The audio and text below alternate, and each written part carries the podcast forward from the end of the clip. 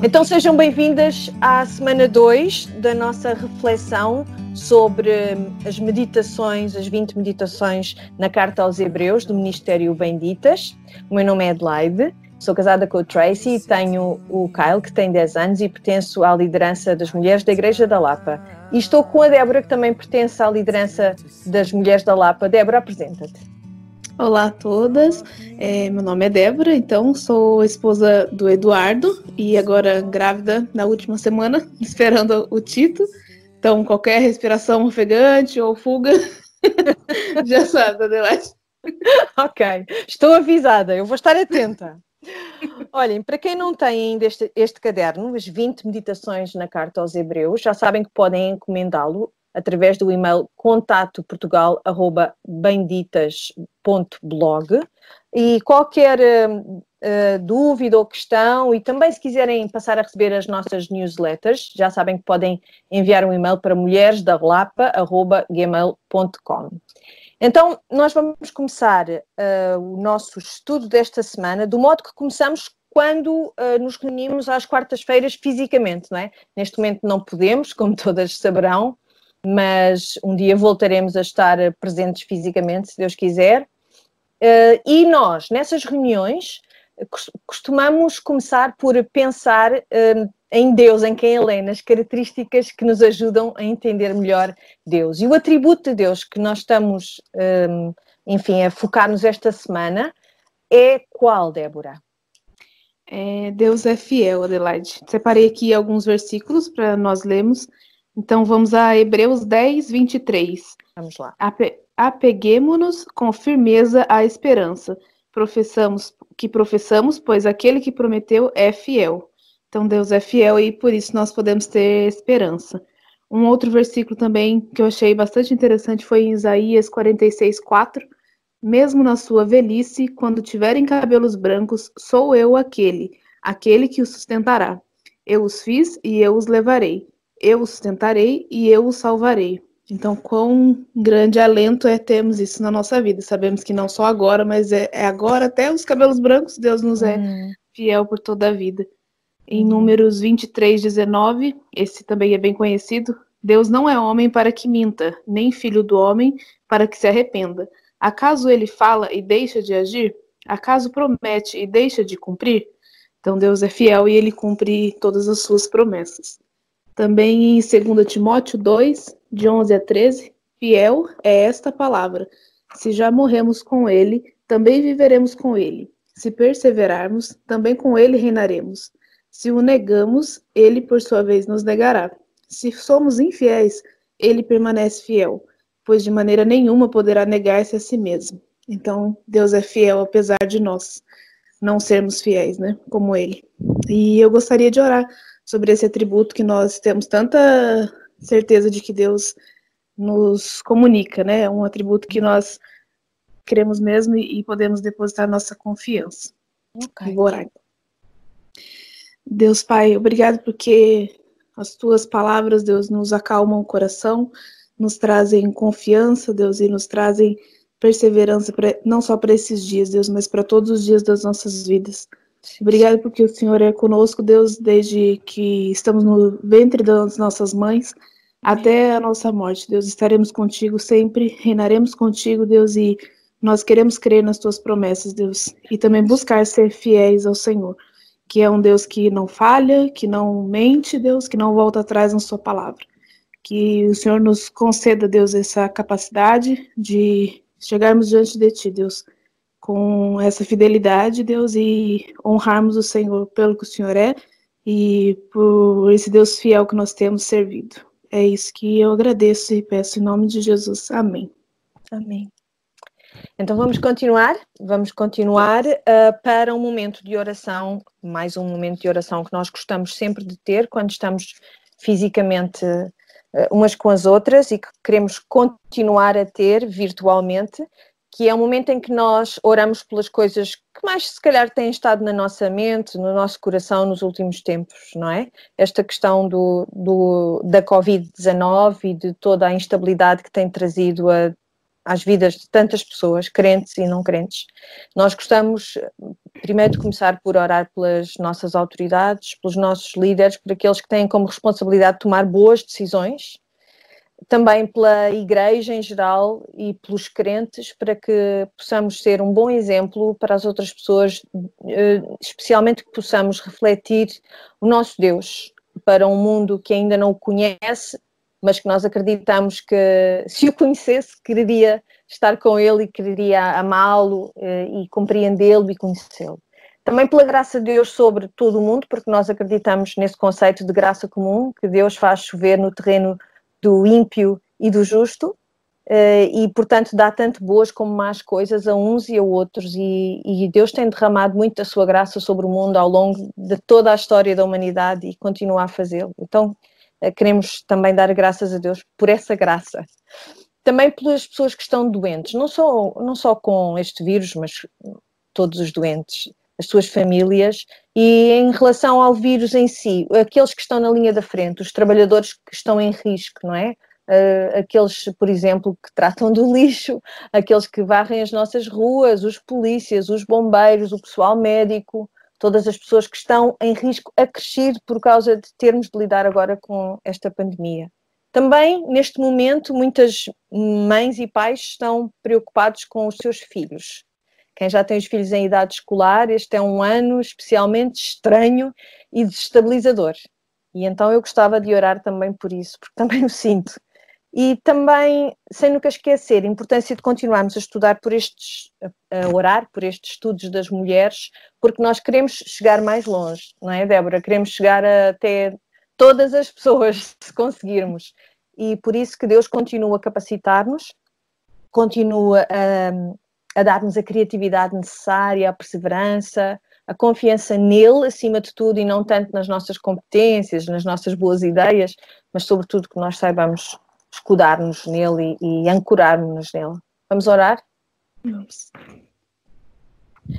Pai nosso que estás nos céus, eu dou-te graças, Deus. Dou-te graças porque podemos chegar-nos com confiança ao teu trono da graça e aos teus pés, pôr as nossas petições, pôr as nossas angústias, as nossas dúvidas, os nossos medos, Senhor, trazer tudo até ti. E podemos também e devemos trazer-te um coração grato, Senhor. Queremos dizer-te que estamos muito gratas por tudo o que tens feito por nós, pelo modo como tens lidado connosco, Senhor, como és tardio em irar-te, és compreensivo, és fiel, como a Débora mencionou, Senhor. Tu és um Deus que de facto cumpre todas as promessas. Nós estamos gratas por isso e é um grande mistério para nós, Senhor, como o Deus que criou o universo tem todo o conhecimento dentro de si, ainda assim olha para nós, não é? Simples pó e compadece e deseja socorrer e deseja auxiliar e deseja escutar as nossas petições. Senhor, nós queremos trazer até ti homens e mulheres, líderes, autoridades, que alguns deles não te conhecendo, Senhor, têm de tomar decisões que vão ter impacto tão grande, Senhor, na vida de milhões, bilhões de pessoas, Senhor. Queremos orar por esses líderes para que tu também te compadeças deles, Senhor.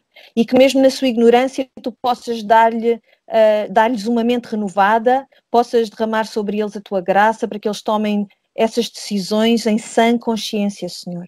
Que essas decisões tenham um impacto positivo sobre a vida de cada um daqueles que está debaixo da sua autoridade, Senhor. Tu podes converter todos os corações, Senhor. Não há nenhum coração que seja demasiado duro para ti, Senhor. E desejando tu convertes o coração e tu tornas corações de pedra em corações de carne, Senhor. Por isso eu oro para que tu possas de facto comover esses líderes, uh, possas falar aos teus espíritos, possas convertê-los, Senhor. Que bom que seria termos um mundo inteiro só com líderes e autoridades que te conhecessem e que te obedecessem, que te amassem, Senhor. Que bom seria. Mas mesmo por aqueles que não o fazem, Senhor, nós oramos e pedimos que tu tenhas misericórdia, te compadeças deles e que possas ainda assim permitir que eles tomem boas decisões, Paizinho. Quero ainda orar, Senhor, pela igreja, por cada um daqueles que confessam o nome de Jesus como seu Senhor e Salvador, para que tu nos dês, Paizinho, a paciência, nos dês o amor, a compaixão que Jesus teve quando olhou para as multidões. Compadeceu-se deles, sentou-se e ensinou-os. Senhor, ajuda-nos também a ensinar todos aqueles que não te conhecem ainda e aqueles que já te conhecem, Senhor. Ajuda a tua igreja, ajuda os teus filhos e filhas, Senhor, para que possamos refletir a tua glória sem nenhum impedimento, Senhor. Ajuda-nos, Pai, dá-nos a ousadia de que nós precisamos, ajuda-nos a não nos envergonharmos do Evangelho nunca, Paizinho.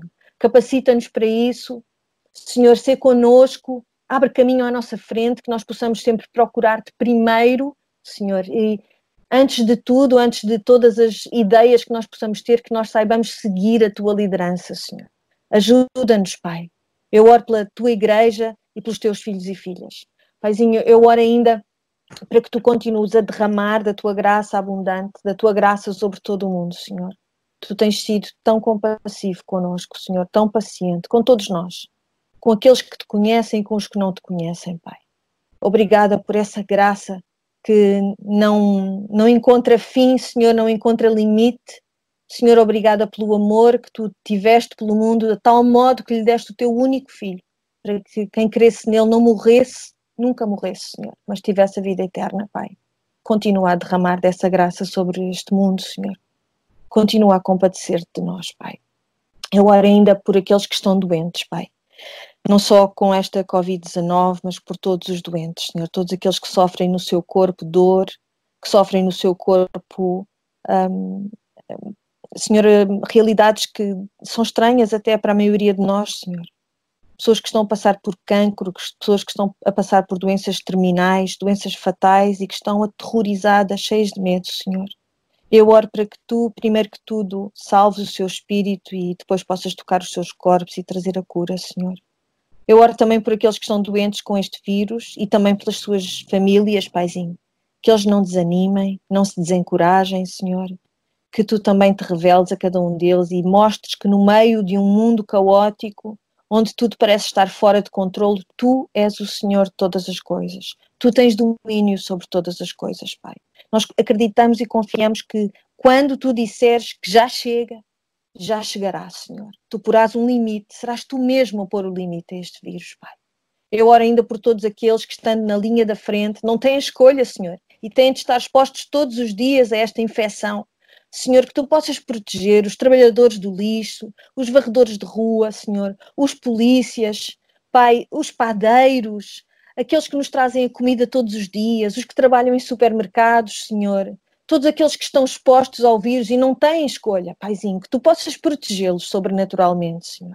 Oro especialmente também pelos profissionais de saúde, não só médicos e enfermeiros, mas também auxiliares, todas as pessoas que também têm de trabalhar no hospital, os recepcionistas, Paizinho, eles não têm escolha, mais uma vez, Senhor.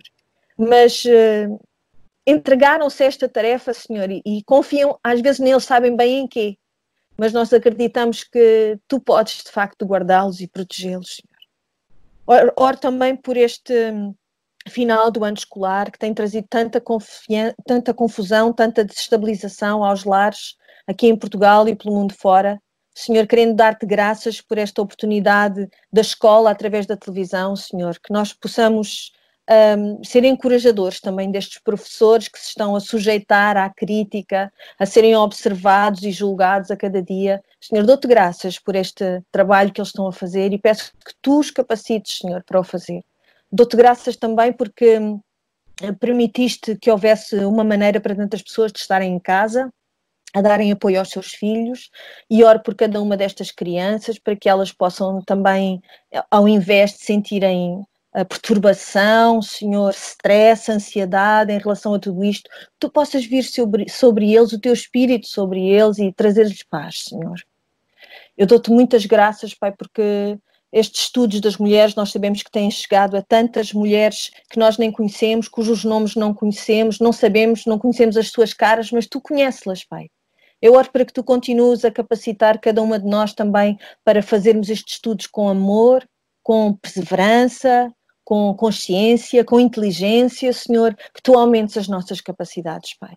Eu trago todas estas coisas até ti, confiando que tu nos escutas, confiando que aquilo que tu pediste que nós fizéssemos foi que trouxéssemos até ti as petições. E é isso que eu estou a fazer, Senhor. Pedindo e orando no nome santo do teu Filho Jesus. Amém. Amém. Ok, então vamos ao nosso estudo. Vamos, um, vamos a isso. Vamos lá, nós vamos começar então com a meditação do dia 3, que tem como título Jesus, o Homem. Ela é da Débora Duarte, que faz parte do Ministério das Benditas. E em termos da passagem bíblica na qual nós nos vamos focar, vai ser Hebreus 2, de 9 a 18.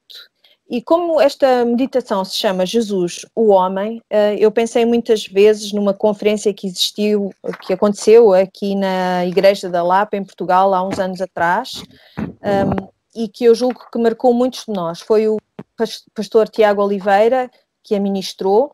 Foi uma conferência em quatro sessões e ela vai estar disponível no final deste vídeo. São links para o YouTube para essa conferência, para que aquelas que tiverem mais desejo, vontade, curiosidade de saber mais sobre a humanidade de Jesus, porque eu acho que é um grande mistério sobre o qual nós poucas vezes nos debruçamos, muitas vezes olhamos para tudo aquilo eu falo por mim, que Jesus fez e, disse, e, e penso, está ah, bem, mas foi fácil para ele, porque ele era Deus. Ok, ele era Deus, Adelaide, mas ele também era homem, e completamente uhum. Deus e completamente homem. Ele foi tentado, como nós fomos, e ainda assim resistiu à tentação. E nós vamos falar sobre isso uh, ao longo deste estudo também. Mas no final, então, do, do, do vídeo de hoje, vão, vão haver ligações para esses outros vídeos, caso alguém esteja interessado. Débora, o que é que te impressionou mais esta semana? É, tem um pouco a ver com o que disseste, Adelaide, sobre a humanidade de Cristo, né? E de fato me impressiona, é, como lemos no capítulo 2, verso 11, que Jesus não se envergonha de nós. Não é como uhum. se ele não tivesse motivos, né? Eu acredito que sim, todos sim. nós temos, somos mesmo pecadores e de fato damos motivos, somos motivos de vergonha, se formos pensar, não, não há nada de bom em nós, né? Nós temos o mal em nós. E antes disso, ele nos trata como irmãos, e ainda como um irmão mais velho, que ele é, e em sua humanidade ele conhece, tem empatia pelas nossas fraquezas, pelos nossos sofrimentos, e ainda nos mostra o caminho até o Pai. Então, isso foi mesmo que chamou a atenção essa semana. Hum. Vamos à hum. pergunta 2? Vamos. É, a pergunta 2 pede para irmos até João 10, 22 uhum. a 38, para vermos como as palavras do autor de Hebreus não estão só em linha com o Antigo Testamento, mas refletem perfeitamente a teologia de Jesus acerca da sua união com o Pai. Que pontos em comum encontraste aí, Adelaide? Olha, eu sei que este quadro estava assim num tamanho um pouco reduzido. Eu, pelo menos, tive alguma dificuldade, tive que escrever muitas coisas assim por baixo. Vamos lá ver se eu não me baralho naquilo que encontrei. Nós já fornecemos as referências, não é? De facto, para facilitar, senão seria um trabalho demasiado moroso. Mas pegando então nas referências de Hebreu 2, 9 a 18, e começando pelo versículo 9, como o quadro nos pede aqui, a ideia-chave que eu encontrei, e se houver alguma outra diferente do que eu estou a dizer, diz, está bem? Porque pode ser que uhum. até, acredito que pode enriquecer bastante.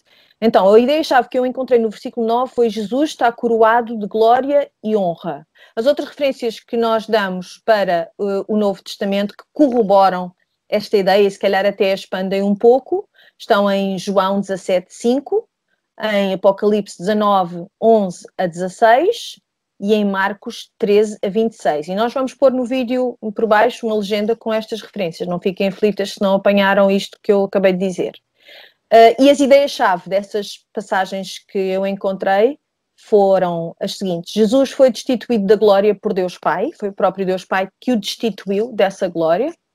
Jesus está agora coroado de glória, corrobora aquela ideia do versículo 9 em Hebreus, e em Apocalipse regressará como Rei dos Reis e Senhor dos Senhores. Então houve uma destituição da glória, mas ele está e estará coroado de glória e de honra. Mas foi preciso que ele passasse por essa destituição da glória para chegar para chegar a, a, esse momento. Depois, no versículo 11, a ideia-chave que eu encontrei foi que temos o mesmo Pai que Jesus. Encontraste algo diferente?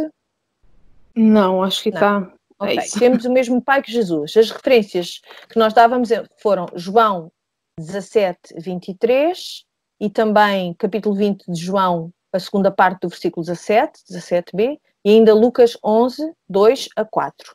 As ideias-chave que eu identifiquei nestas passagens foram: Deus Pai ama-nos como ao seu Filho, assim como ama a Jesus, ama-nos a nós. O nosso Pai é o Pai de Jesus, lá está aquela, aquela ideia que me ficou tão evidente para mim esta semana. e o nosso Deus é o seu Deus.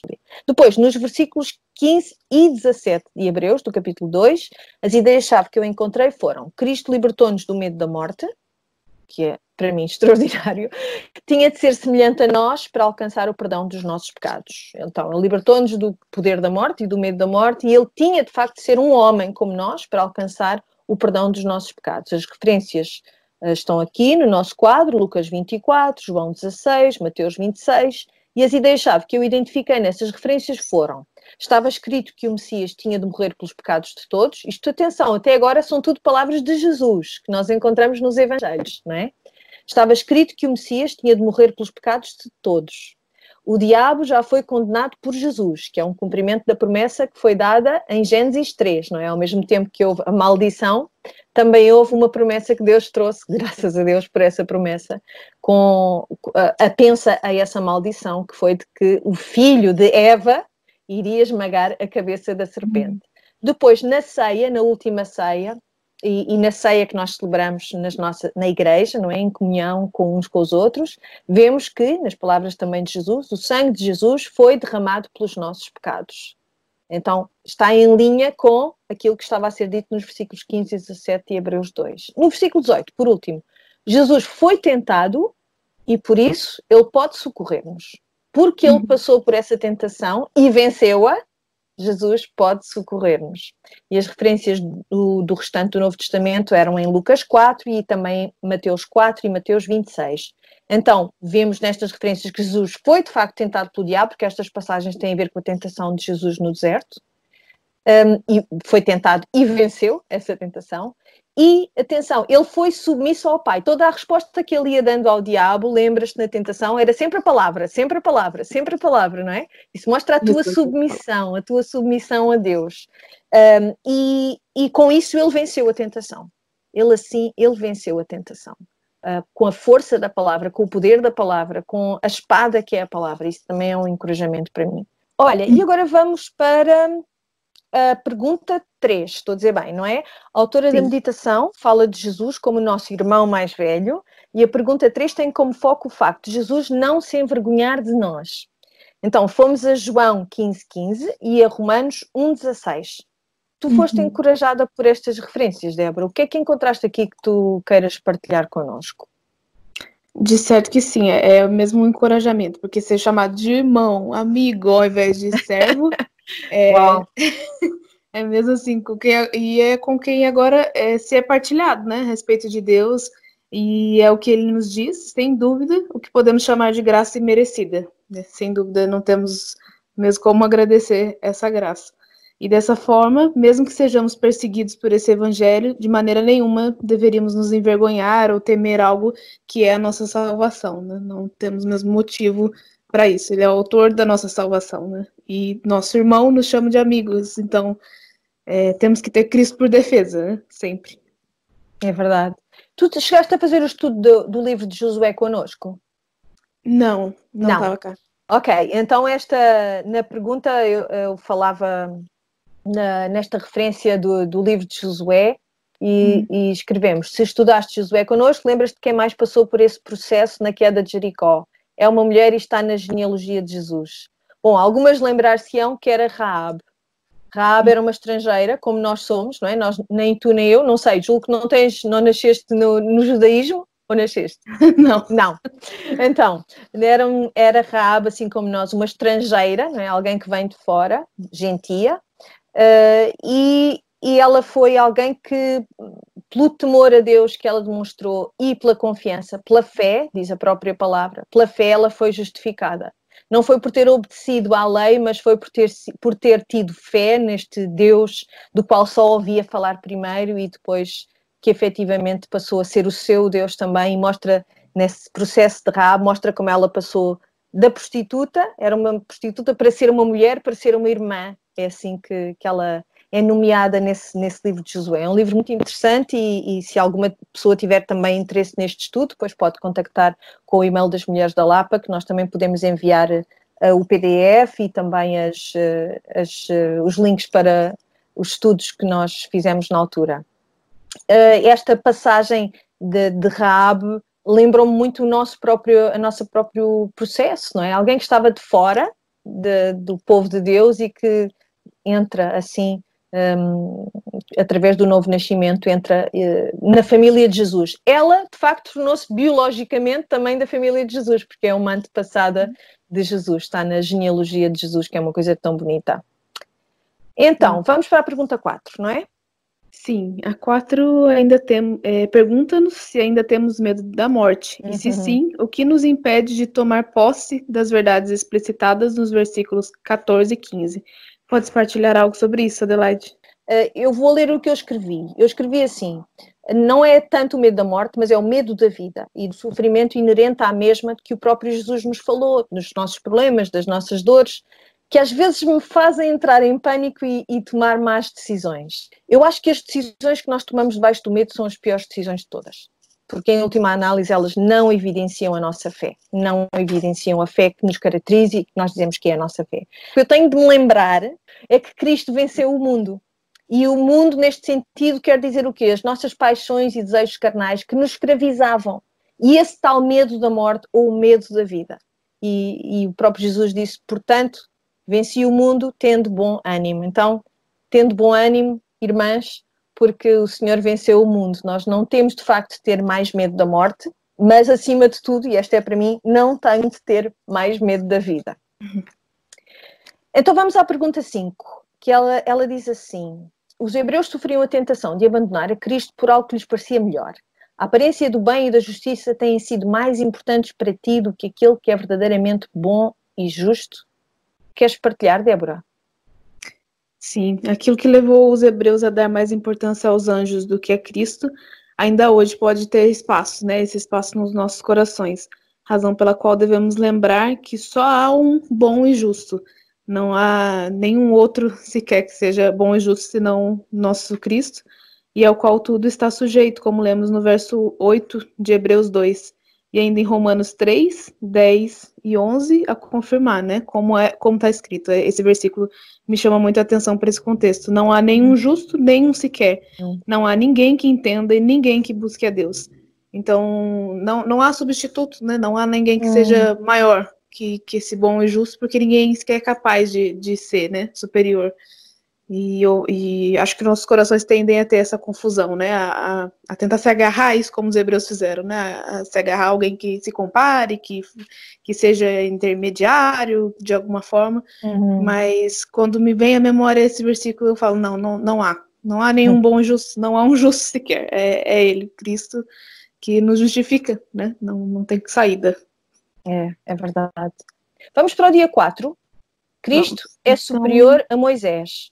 Esta meditação é da Stella Lopes, da hum. nossa Stella, faz parte também Sim. da liderança das mulheres, e refere-se à passagem em Hebreus 3, 1 a 6. Isso também me chama muita atenção, de estou lendo Hebreus falando de Moisés. Então, hum. tô, é, isso é, é, fascinante mesmo. E Moisés ali se apresenta também como um libertador, né, para o povo. E ele também é, ele também quer essa libertação para os seus irmãos, né, como Cristo. Mas a obra de Cristo é, é, imensamente superior, né? Ele libertou o povo da escravidão e Cristo nos liberta dessa escravidão eterna. Então, hum. foi o que me chamou a atenção dessa comparação entre os, os libertadores, né? Não tem, não tem comparação. Hum. E é isso que foi que chamou a atenção essa semana. Muito bem. Então, uh, na pergunta 2, a autora da meditação diz que Moisés era visto como o maior homem de todos os hebreus. Então vamos meditar acerca dos heróis que temos na nossa vida, de, seja, enfim, até heróis dentro da igreja, não é? Nós temos muitos, eu acho, eu, temos e podemos ter. E de como eles nos afastam ou aproximam de Jesus. Uhum. Um, o, que é que, o que é que tu respondeste aqui? Tens alguma coisa que queiras partilhar connosco?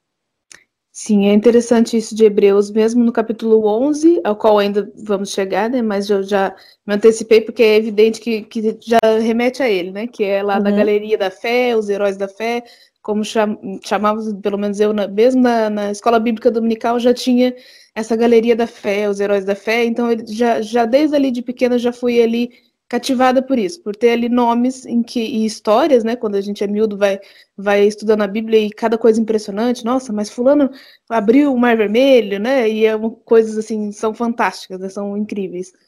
Então, dali mesmo consigo identificar esses exemplos que sempre tiveram impacto na minha vida. Mas percebo quanto o autor de Hebreus é inspirado a ser justo quando ele inicia cada um dos versículos desse capítulo 11 onde vai citar esses exemplos, com a razão pela qual eles fizeram tais feitos.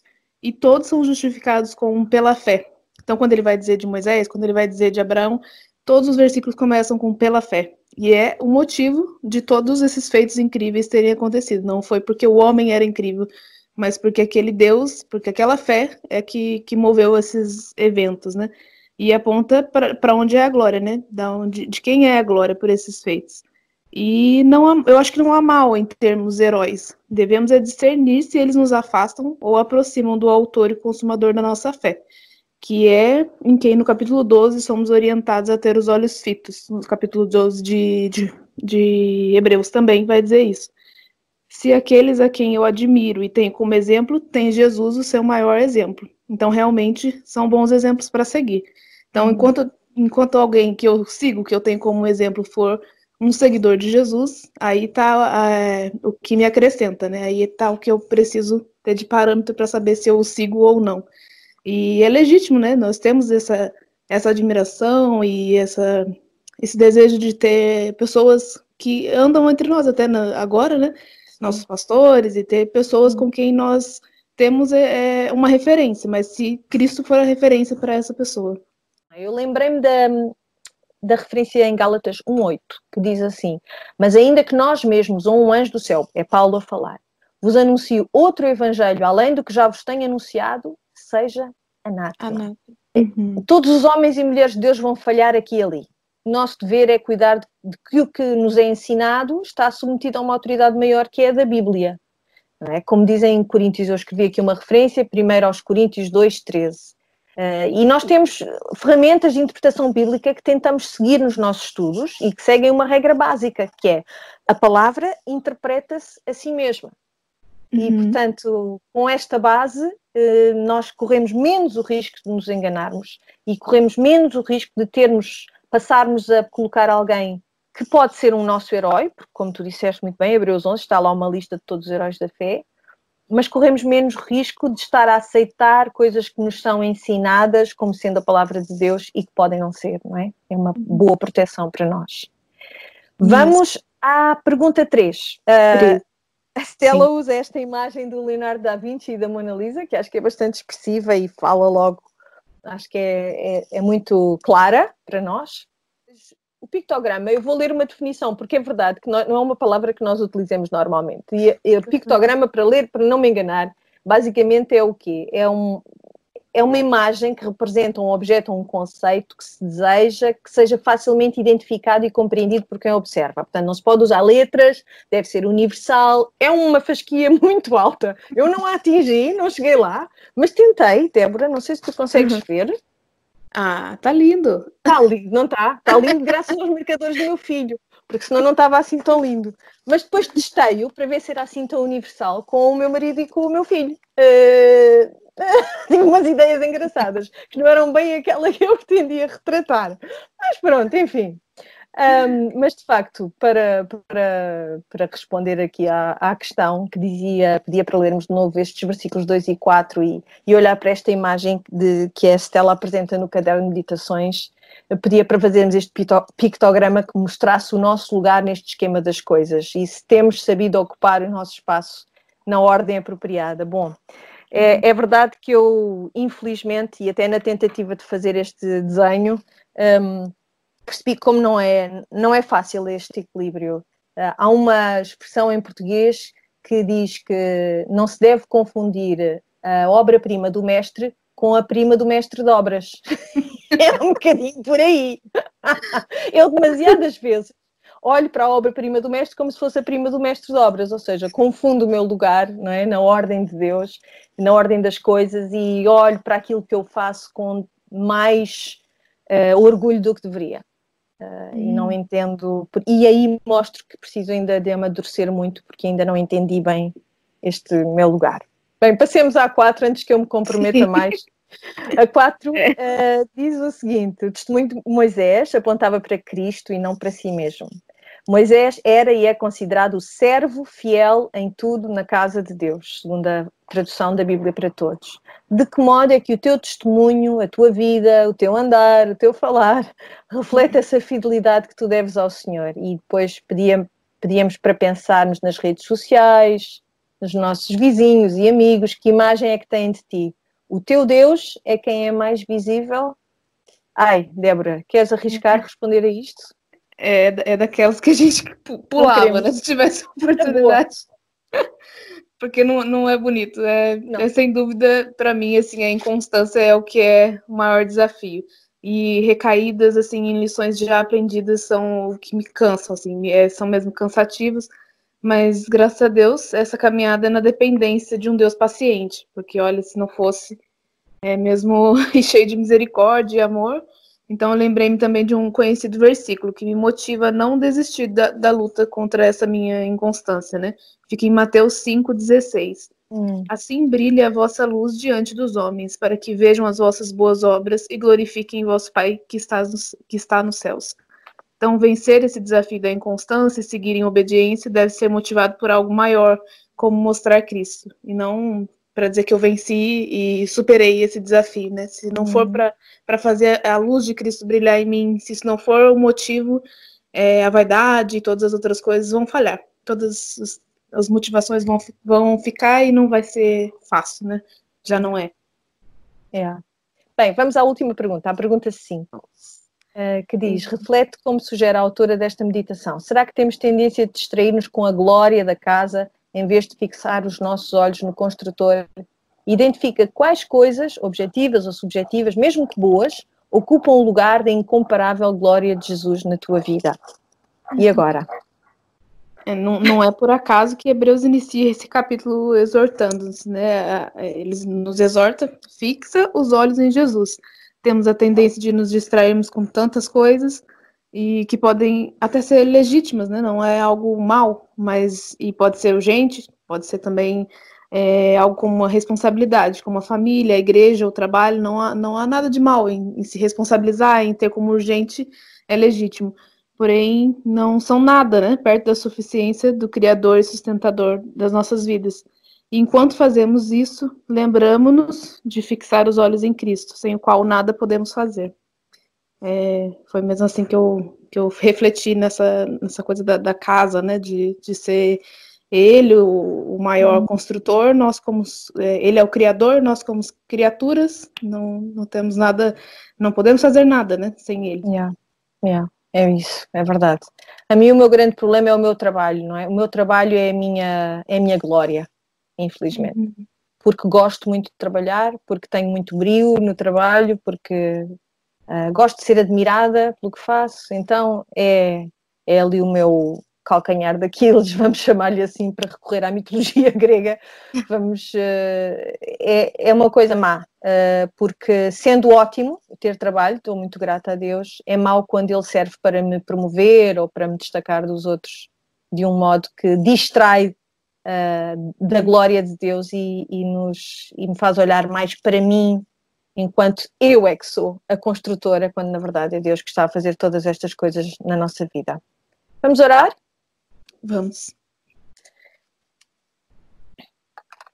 Pai do céu, nós damos-te graças, Senhor. Damos-te graças porque, de facto, o teu filho Jesus é que é o autor e consumador da nossa fé, Senhor. Damos-te graças porque Tu sempre falas ao nosso espírito quando nos vangloriamos de coisas que são vãs, Senhor, de coisas das quais não devemos vangloriar-nos, das coisas que és tu que nos dás e nós pensamos que é o esforço do nosso trabalho que nos concede, Senhor. E por isso pedimos perdão, Senhor, por isto. Quando deixamos que a glória das coisas que nós fazemos brilhe mais do que a tua glória, Senhor. Ajuda este nosso coração, este nosso coração que tem tantas inclinações que, sendo naturais, não são boas, Senhor. Ajuda, Senhor, cura-nos deste mal, Pai. Ajuda-nos a lembrarmos quem nos libertou da escravidão do pecado, quem nos libertou da morte, quem nos libertou do medo da morte e do medo da vida, Senhor. Do medo de sofrermos, do medo de sermos tentadas e falharmos. Senhor, lembrarmos daquele que, se entregando por nós, derramou o seu sangue para que pudéssemos ter o perdão dos nossos pecados, Senhor. Ajuda-nos a olharmos sempre para Ele, Paizinho. Ajuda-nos a ansiarmos, a almejarmos, a desejarmos em todas as coisas que aquilo que nós fazemos, Senhor, que aquilo que nós fazemos, o que dizemos, o que falamos, o que pensamos, todas as nossas obras, enfim, Senhor, sejam obras boas, sejam obras que refletem o Teu Filho Jesus, refletem o Seu amor, refletem o Seu sacrifício, refletem a Sua entrega, refletem o Seu trabalho e não o nosso trabalho, Pai. Queremos dar-te graças porque, através da tua palavra, nós somos exortadas, somos corrigidas e disciplinadas, Senhor. Através da tua palavra, nós podemos crescer em maturidade na fé, Senhor, para que possamos começar já não só a beber leite, mas carne espiritual, Senhor. Ajuda-nos neste processo, Pai. Traz-nos a humildade que nós precisamos. Foi a humildade que o próprio Moisés aprendeu. Senhor, ajuda-nos em todas as coisas a encontrarmos o nosso lugar na criação que tu criaste, Pai. De que tu és o autor, Senhor.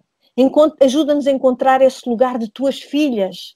Paizinho, obrigada porque somos parte da tua família. Isto é algo maravilhoso, Senhor, que devia espantar-nos a cada dia. Sempre que acordamos, eu sou parte da família de Deus. Eu tenho irmãs e irmãos na fé. Eu tenho Jesus como meu irmão, como meu Senhor e Salvador. Damos-te graças, Pai. Damos-te graças por coisas que nós nunca poderíamos ter alcançado pelo nosso esforço, Senhor. Nós damos-te graças e pedimos que tu continues a trabalhar em nós. No nome do teu Filho Jesus. Amém. Amém. Obrigada, Adelaide. Obrigada, Obrigada também. E vemo-nos uh, para a semana virtualmente, não é? Enfim, acompanharemos o estudo da próxima semana, que será com mais duas mulheres da liderança da Igreja da Lapa. Obrigada, Débora. Deus te abençoe e Deus te abençoe Amém. também Deus que nos estão a ver. Beijinhos. Beijinhos. Like a bird on a tree. I'm just sitting